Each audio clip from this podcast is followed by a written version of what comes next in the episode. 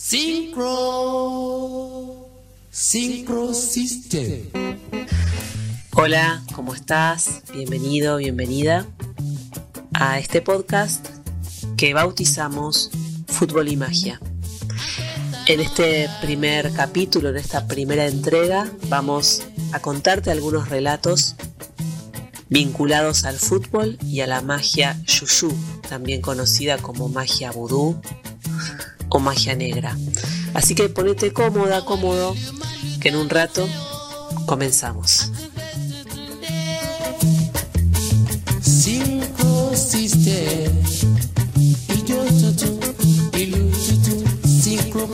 Sound.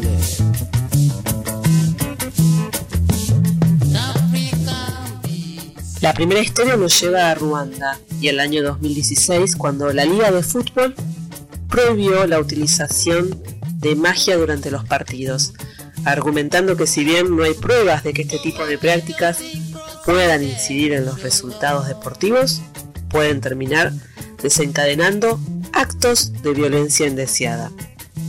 Es que una bataola se había eh, desatado en el choque entre el Mukura Victory y el Rayon Sports ese mismo año, durante la novena jornada de la Premier League de Ruanda. Dice la noticia que el Rayon llegaba como líder al partido y en ese momento era el visitante. El local iba ganando 1 a 0 y antes de terminar el primer tiempo el delantero Moussa Cámara se acercó a la portería para arrojar un yuyu, un polvo brujeril, que enojó a los rivales y desató una pequeña trifulca. Eh, Moussa fue amonestado con tarjeta amarilla y sin embargo y a pesar de esto, el delantero consiguió empatar el partido 1 a 1 antes de finalizar el primer tiempo.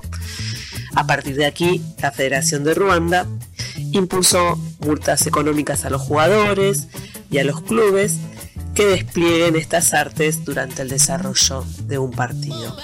Otra versión que llegó a nosotros dice que en realidad el delantero Moussa tomó algún objeto del arquero rival que lo tenía en la portería a modo de protección para evitar los goles del equipo rival. En otras ocasiones en Ruanda también se había visto a los niños pasapelotas arrojar elementos o arrojar yuyus para convocar a los goles.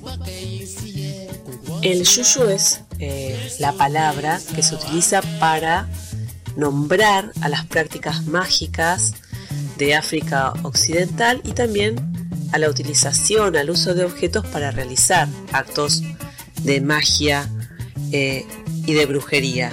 Estos elementos siempre están impregnados de algún poder sobrenatural y eh, habitualmente se les llama yuyu justamente a este polvo mágico y en particular al polvo que se tiraba en las canchas de fútbol en Ruanda. Yuyu, Juju y Voodoo parece que provienen del mismo origen etimológico. Pero además, Juju con J es el nombre que recibe un género de música nigeriana. Vamos a escuchar un poco.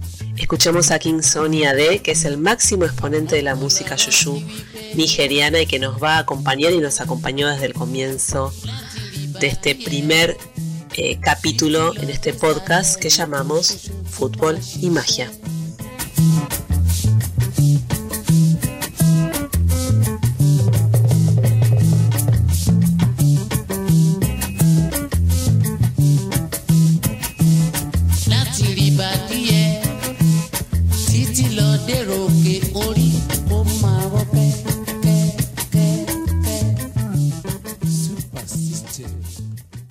La siguiente historia nos lleva al año 2002, al desarrollo de la Copa Africana de Naciones en Mali, que había prohibido que los equipos llevaran brujos. En ese momento la mayoría de los equipos, a excepción de Sudáfrica, tenía algún brujo en el plantel. Bueno, la Copa se desarrolló con cierta normalidad hasta la llegada de las semifinales, cuando eh, en una de las semifinales Camerún se enfrentaba a Mali, que era el conjunto anfitrión. Una hora antes del partido, un grupo de policías se llevó preso al arquero estrella de la selección de Camerún, Nocono, que además es un arquero ídolo en España y que actualmente trabaja como entrenador de arqueros en ese país. La policía lo acusó de brujería y fue liberado más tarde por falta de pruebas. Antes de desarrollar esta acción contra el ídolo camerunés, se había encontrado un gris gris en el terreno del juego. Un gris gris es una pequeña bolsa de tela que a veces tiene pelo, hierba o algún polvo que se usa para la buena suerte y que es considerada magia negra. Camerún ganó esa semifinal y ganó la Copa Africana de Naciones ese año. A pesar de que no pudo demostrarse que Nocono utilizó magia negra para ganar los partidos, la Confederación Africana de todos modos lo suspendió por un año, impidiéndole jugar partidos internacionales con la selección de Camerún. Hace poco, en el 2021, Nocono declaró en un medio que en África decían y dicen que él es un brujo porque cada vez que estaba en la portería casi que no le metían ningún gol. Como se habrán dado cuenta, esta situación fue un escándalo y a pesar de que el presidente de Mali le pidió disculpas públicas por la situación, la versión que nos llegó es que en realidad lo que sucedió es que el gobierno de Mali estaba metido en la detención de Nocono y la ordenó con la intención de que quizás en ausencia del ídolo camerunés Mali pudiera llegar a la final. Si Nocono es un brujo o si la política quiso intervenir en el resultado deportivo, nunca lo sabremos.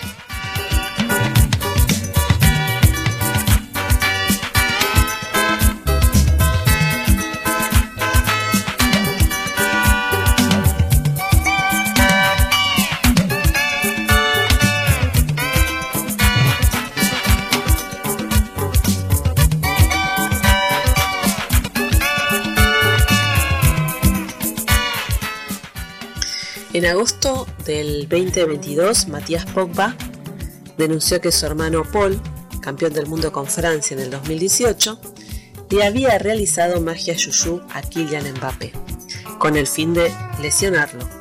El escándalo brujeril se convirtió rápidamente en un escándalo policial porque Paul denunció a Matías por extorsión y Matías sostuvo en extraños mensajes en redes que tenía videos para demostrar que todo era verdad y que en estos videos involucraba a su hermano y a Kiri. Finalmente, Paul Pogba no fue convocado para jugar en el Mundial de Qatar 2022 por una lesión en la rodilla. Los creyentes, sin embargo, atribuyen que las bajas por enfermedad que tuvo Francia durante el Mundial de Qatar 2022 y las lesiones, así como la obtención del segundo lugar, son parte de esta maldición, cosa de brujos. Parece claro que acá, más que brujería, lo que hubo fue menoscabo.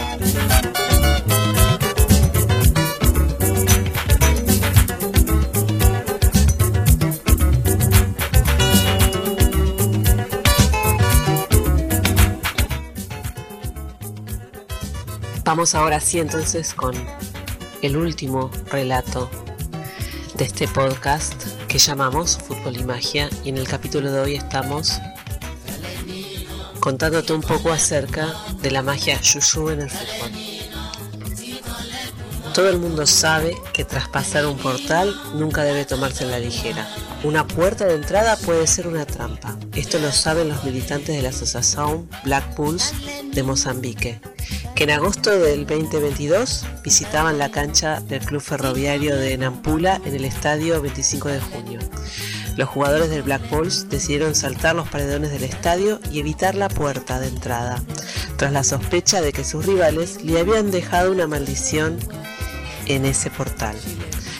Las imágenes se viralizaron por la red Twitter. Allí se ve a los jugadores arriesgándose al saltar la barda. Los Black Bulls sortearon los obstáculos y la magia en su contra. Ganaron 2 a 0 y de visitantes. Creer o reventar.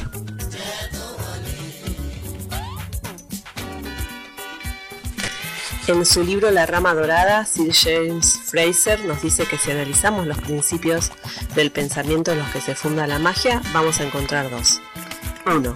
Que lo semejante produce lo semejante. Y 2. Que lo que estuvo en contacto actúa recíprocamente. Semejanza y contacto entonces son los principios. El mago imita o replica, por ejemplo, con un muñeco yuyú y espera que cause efecto en la persona real, según la idea del primer principio.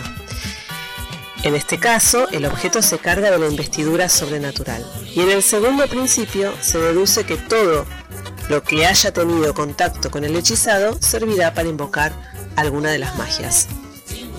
A estos principios los llamó magia simpatética.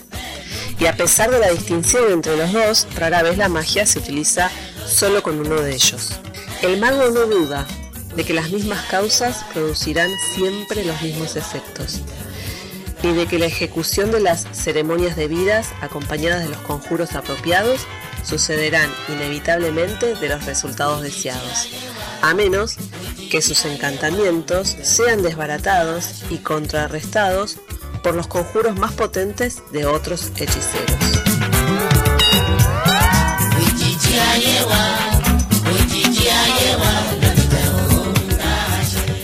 Está claro que en los relatos que acabamos de escuchar, el hechicero más potente ha sido nada menos y nada más que el fútbol, que ha vencido cualquier intento de hechicería y de brujería para cambiar los resultados. Los esperamos y las esperamos en el siguiente capítulo de este podcast que hemos dado en llamar Fútbol y Magia. Hasta pronto.